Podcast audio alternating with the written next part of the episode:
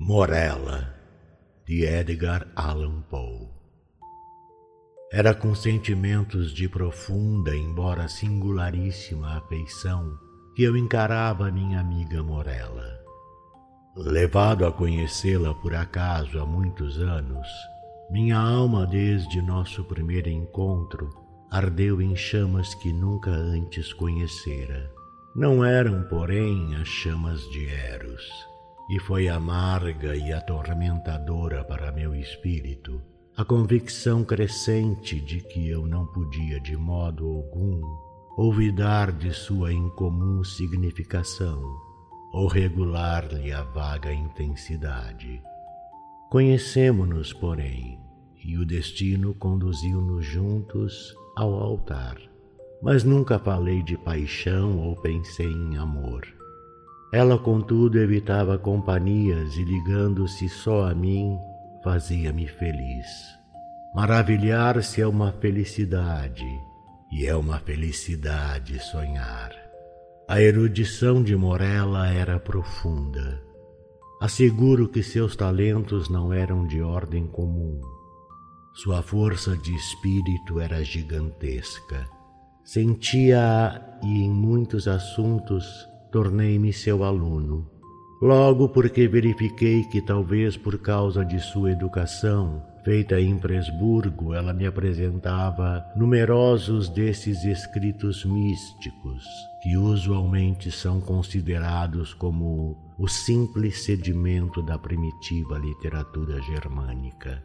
Por motivos que eu não podia imaginar, eram essas obras o seu estudo favorito e constante e o fato que, com o correr do tempo, se tornassem elas também o meu, pode ser atribuído à simples, mas eficaz influência do costume do exemplo. Em tudo isso, se não me engano, minha razão tinha pouco a fazer. Minhas convicções, ou me desconheço, de modo algum eram conformes a um ideal, nem se podia descobrir qualquer tintura das coisas místicas que eu lia, a menos que esteja grandemente enganado nos meus atos ou nos meus pensamentos. Persuadido disso, abandonei-me implicitamente à direção de minha esposa e penetrei de coração resoluto no labirinto de seus estudos. Então, então, quando mergulhado nas páginas nefastas, senti um espírito nefasto acender-se dentro de mim. Morella colocava a mão fria sobre a minha e extraía das cinzas de uma filosofia morta algumas palavras profundas e singulares, cujo estranho sentido as gravava a fogo em minha memória. Santa Maria, Volve o teu olhar tão belo lá dos altos céus, do teu trono sagrado para a prece fervente e para o amor singelo que te oferta da terra o filho do pecado. Se é manhã, meio-dia ou sombrio poente, meu hino em teu louvor tens ouvido, Maria. Se, pois, comigo, ó Mãe de Deus, eternamente quer no bem ou no mal, na dor ou na alegria. O tempo que passou, veloz, brilhante, quando nunca nuvem qualquer meu céu escureceu, temeste que me fosse a inconstância empolgado e guiaste minha alma a ti para o que é teu. Hoje que o temporal do destino ao passado e sobre o meu presente espessas sombras lança, fulgure ao menos meu futuro, iluminado por ti pelo que é teu, na mais doce esperança. Então, hora após hora, eu me estendi a seu lado, imergindo-me na música de sua voz, até que, afinal, essa melodia se machucasse de terror. Então caía uma sombra sobre minha alma. Eu empalidecia, tremia internamente àqueles sons que não eram da terra. Assim a alegria subitamente se desvanecia no horror, e o mais belo se transformava no mais hediondo, como o Inon se transformou em Gina. É necessário fixar o caráter exato dessas inquisições, que, irrompendo dos volumes mencionados, formaram por longo tempo quase que único objeto de conversação entre mim e Morella. Mas os instruídos no que se pode denominar moralidade teológica facilmente o conceberão, e os leigos de qualquer modo não o poderiam entender o extravagante panteísmo de Fichte, a palingenésia modificada de Pitágoras e, acima de tudo, as doutrinas de identidade como as impõe Schelling. Eram esses, geralmente, os assuntos de discussão que mais beleza apresentavam à imaginativa Morella.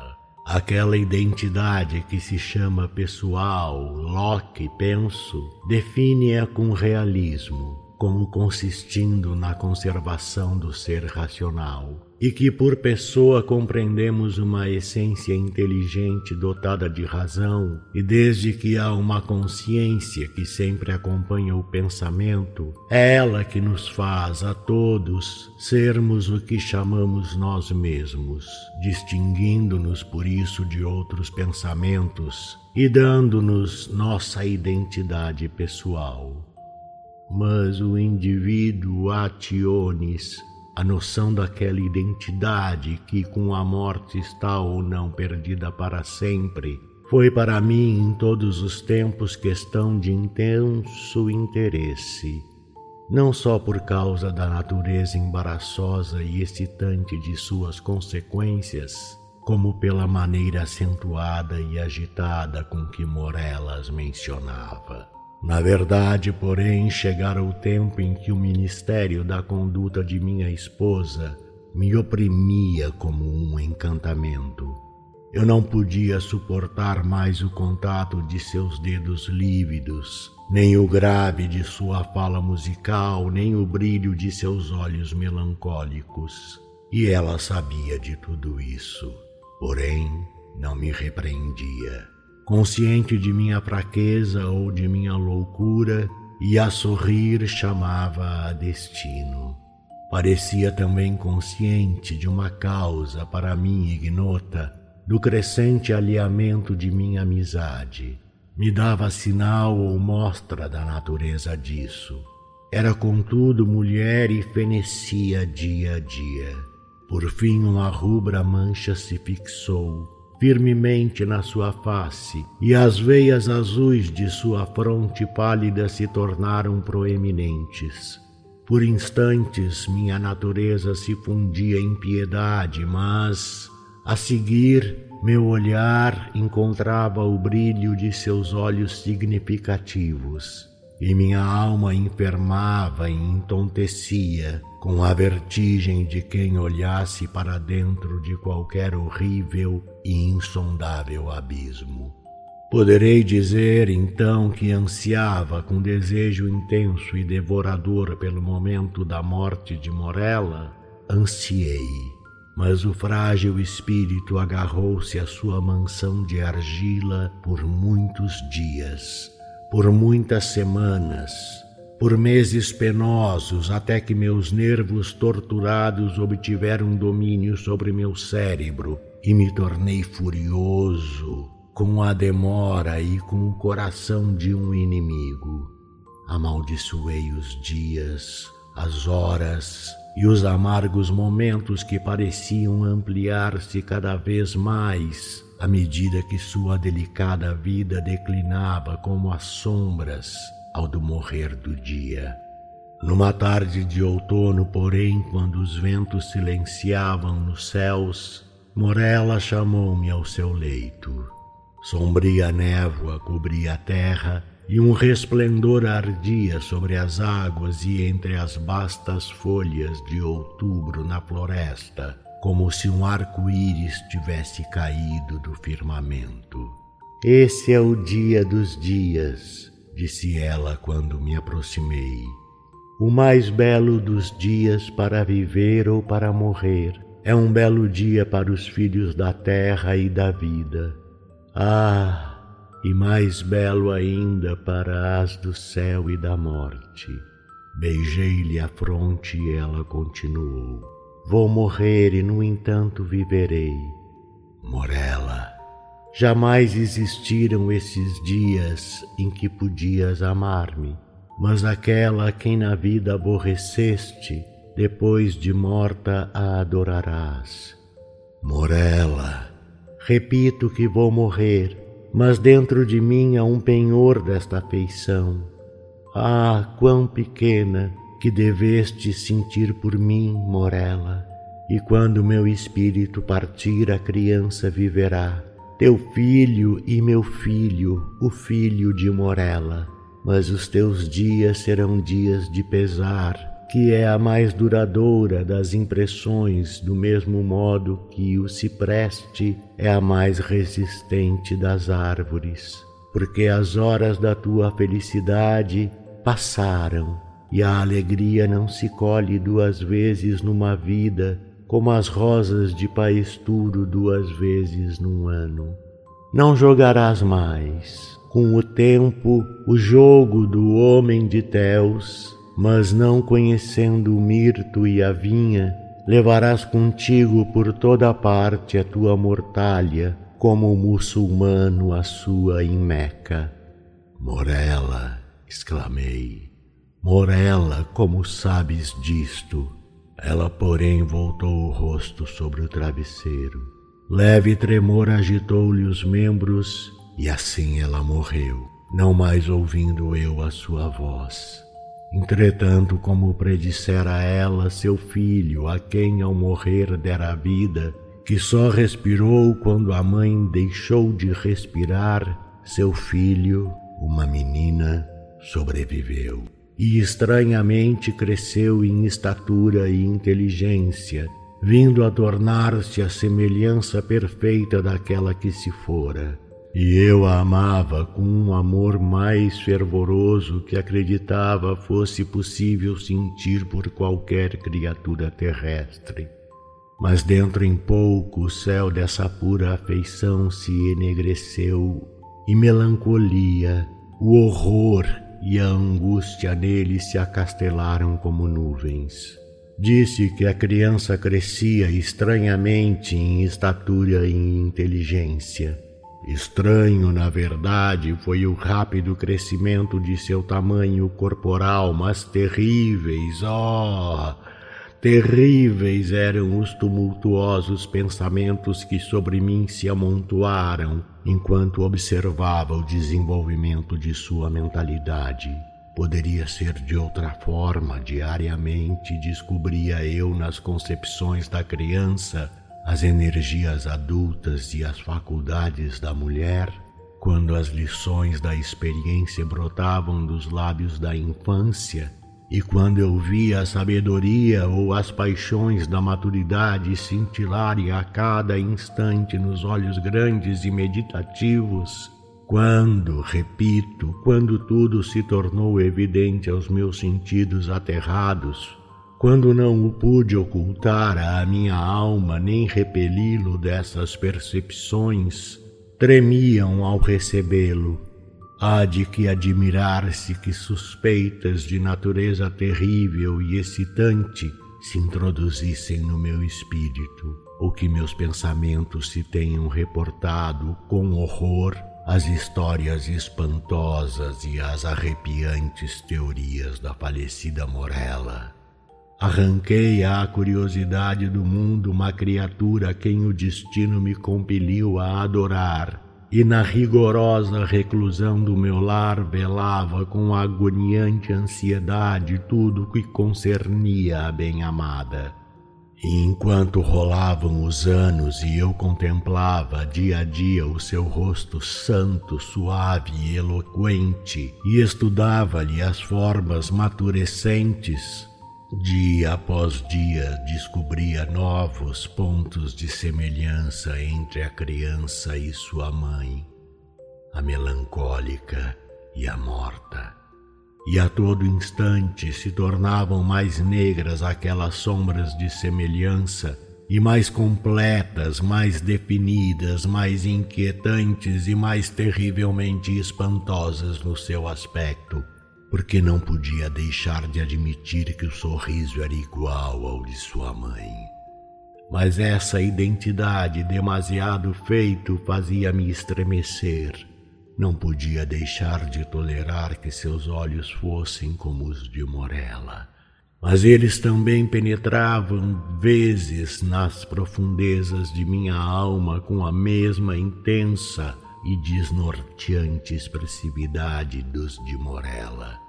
E no contorno de sua fronte elevada, nos cachos de seu cabelo sedoso, nos seus dedos pálidos que nele mergulhavam, no timbre musical e triste de sua fala e, sobretudo, oh, acima de tudo, nas frases e expressões da morta, sobre os lábios da amada e da viva, encontrava eu alimento, um pensamento horrendo e devorador para um verme que não queria morrer. Assim se passaram dois lustros de sua vida, e contudo permanecia minha filha sem nome sobre a terra. Minha filha e meu amor eram os apelativos usualmente ditados por minha afeição de pai e a severa reclusão de sua vida impedia qualquer outra relação. O nome de Morella acompanhara-a na morte. Da mãe falara a filha. Era impossível falar. De fato, durante o breve de sua existência, não recebera esta última impressões do mundo exterior, exceto as que lhe puderam ser proporcionadas pelos estreitos limites de seu retiro.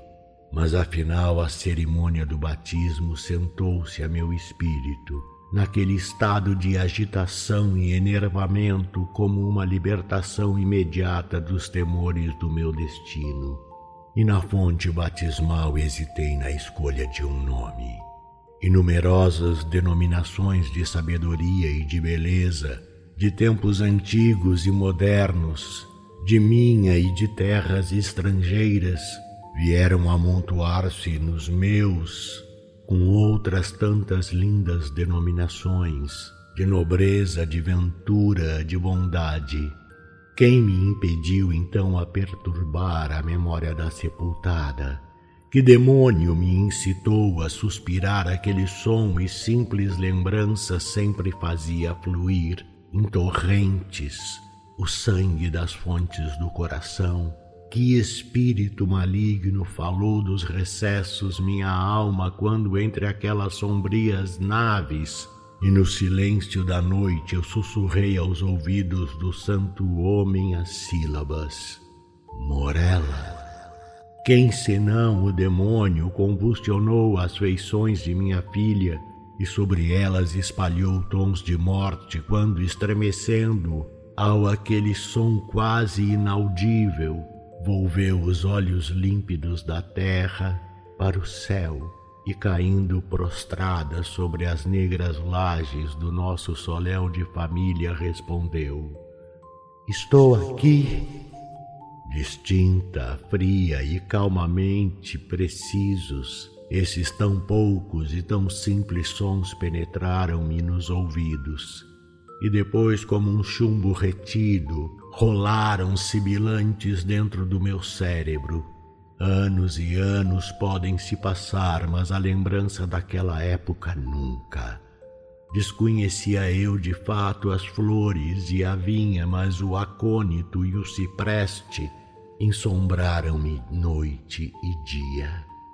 E não guardei memória de tempo ou de lugar e as estrelas da minha sorte sumiram do céu, e desde então a terra se tornou tenebrosa, e suas figuras passaram por perto de mim como sombras esvoaçantes, e entre elas só uma vislumbrava Morela. Os ventos do firmamento somente um nome murmuravam aos meus ouvidos, e o marulho das ondas sussurra Morela. Ela, porém, morreu, e com minhas próprias mãos levei-a ao túmulo, e ri numa risada longa e amarga quando não achei traços da primeira morela, no sepulcro em que depositei a segunda. Do narrador. Carlos Eduardo Valente é ator, diretor de teatro, dublador, narrador de audiobooks e também formado em psicologia.